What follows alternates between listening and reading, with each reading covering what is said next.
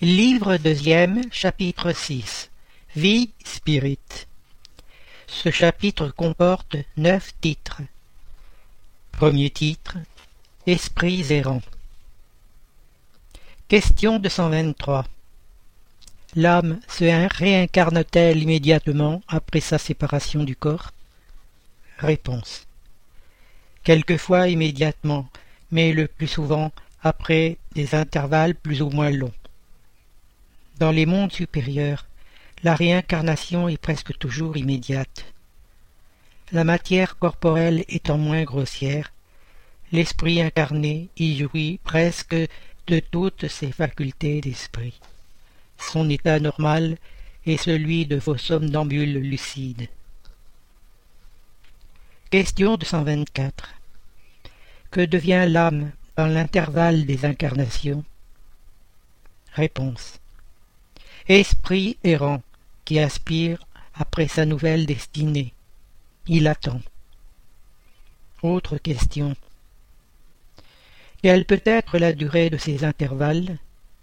Réponse. De quelques heures à quelques milliers de siècles.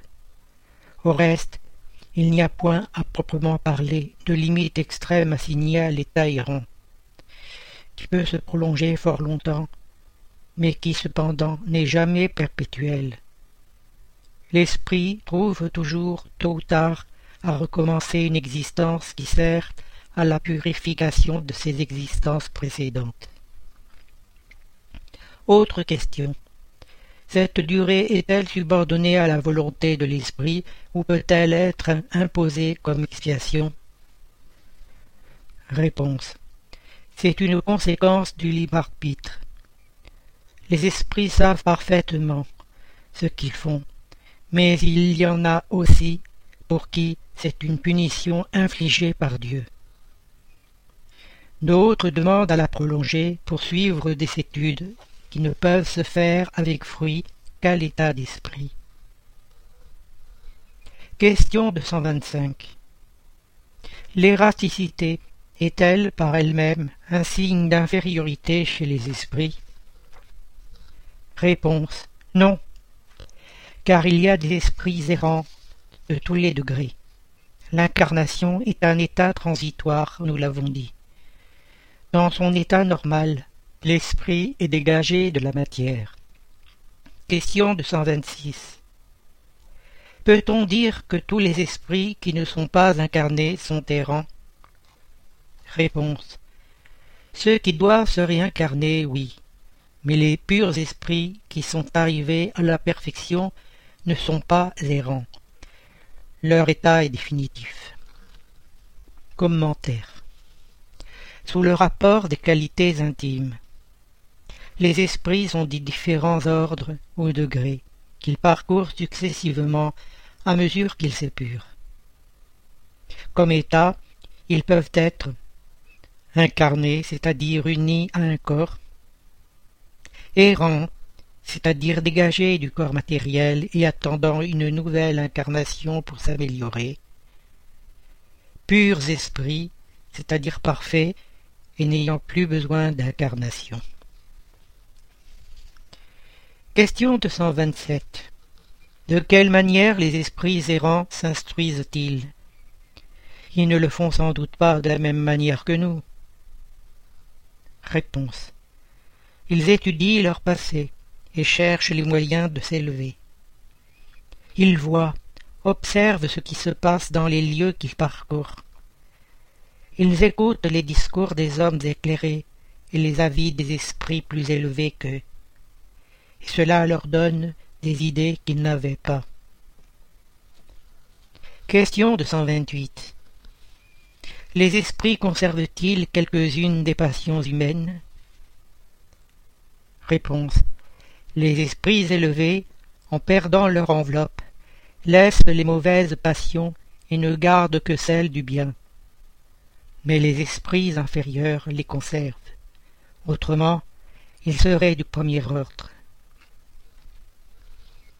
Question de 129.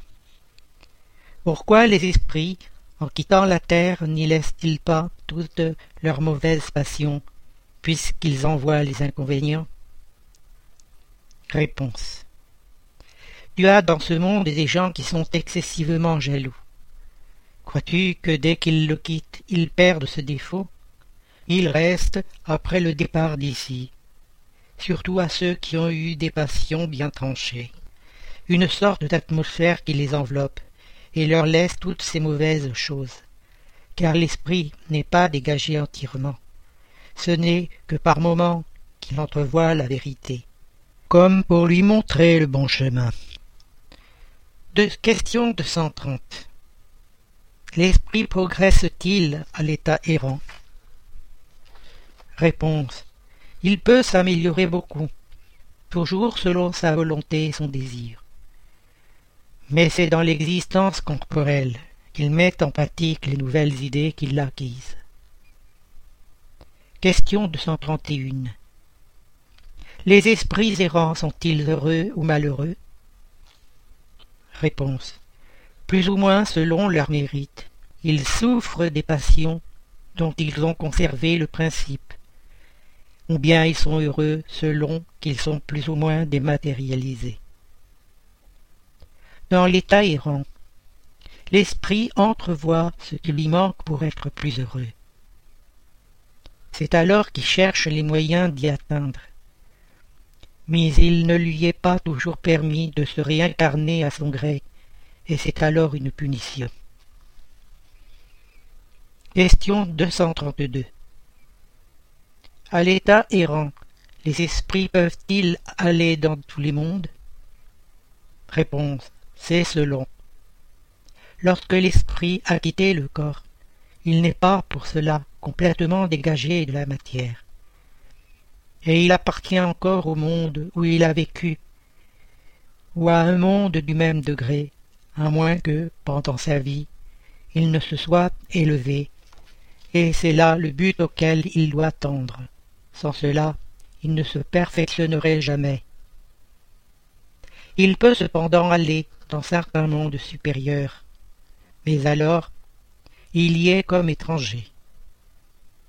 Il ne fait pour ainsi dire que les entrevoir, et c'est ce qui lui donne le désir de s'améliorer pour être digne de la félicité dont on y jouit, et pouvoir les habiter plus tard. Question 233 Les esprits, déjà épurés, viennent-ils dans les mondes inférieurs? Réponse ils y viennent souvent afin de les aider à progresser. Sans cela, ces mondes seraient livrés à eux-mêmes, sans guide pour les diriger.